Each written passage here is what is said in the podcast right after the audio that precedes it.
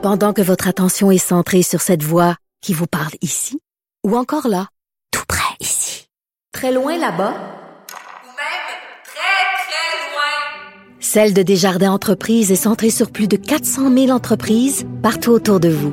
Depuis plus de 120 ans, nos équipes dédiées accompagnent les entrepreneurs d'ici à chaque étape pour qu'ils puissent rester centrés sur ce qui compte, la croissance de leur entreprise.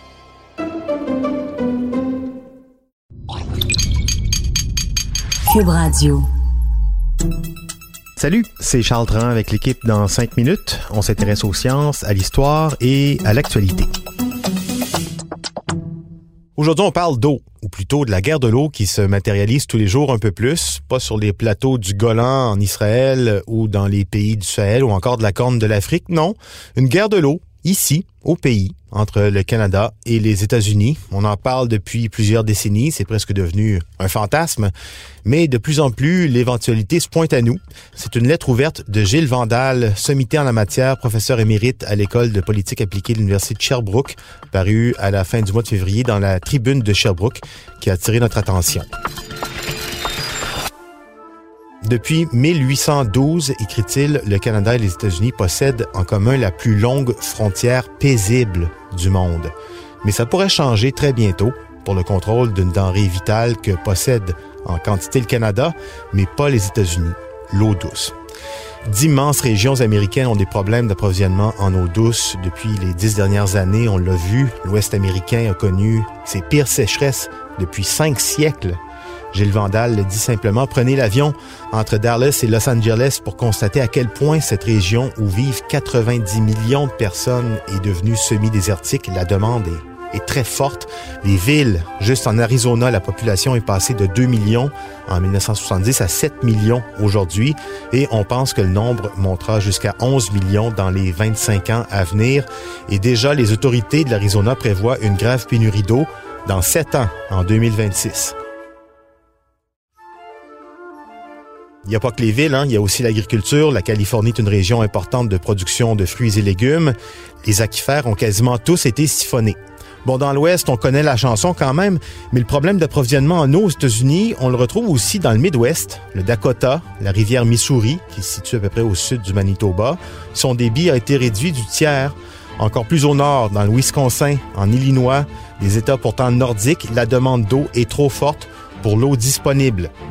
Gilles Vandal est formel. Il écrit que le problème de l'eau auquel sont confrontés les politiciens américains est réel et urgent.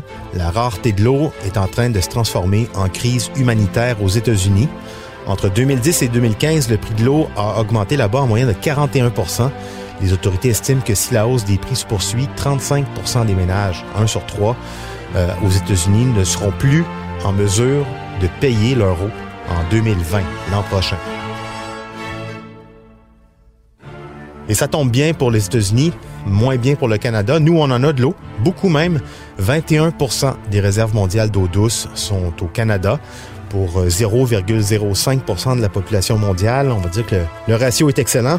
Donc, évidemment, les Américains regardent vers le nord, vers chez nous. On ferait pareil, hein?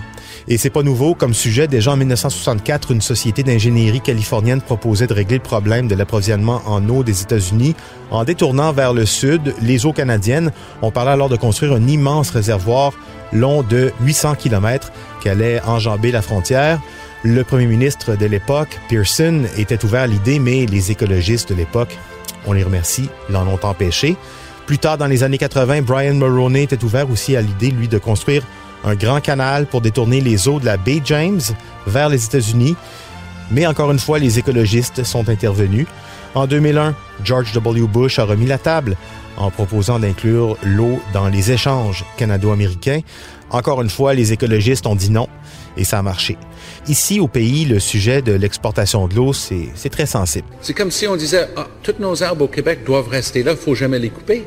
C'est une ressource naturelle renouvelable, contrairement à une mine, dès qu'on a sorti le minerai, c'est fini. Mais là, c'est de l'eau. Si on le gère correctement, si on s'en occupe comme il faut, pourquoi on ne peut même pas en parler?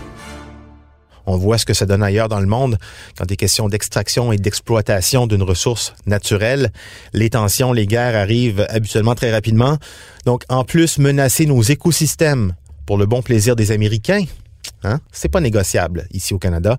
Sauf que, ben oui, sauf que, en fait, pour les Américains, l'eau, ça devrait faire partie de la liste des marchandises régies par les traités de libre-échange. Hein? Si on vend du bois, si on vend euh, du pétrole, pourquoi pas de l'eau?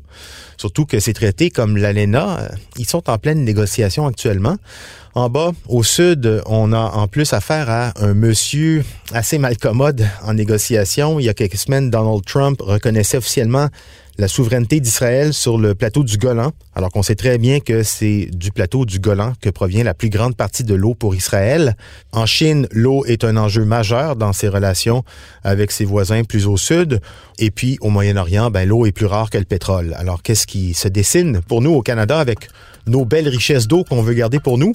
Gilles Vandal suggère à notre bon gouvernement de rapidement se positionner, de se préparer surtout à subir les pressions de nos voisins, la plus grande économie, mais aussi la plus grande armée du monde. C'était en cinq minutes.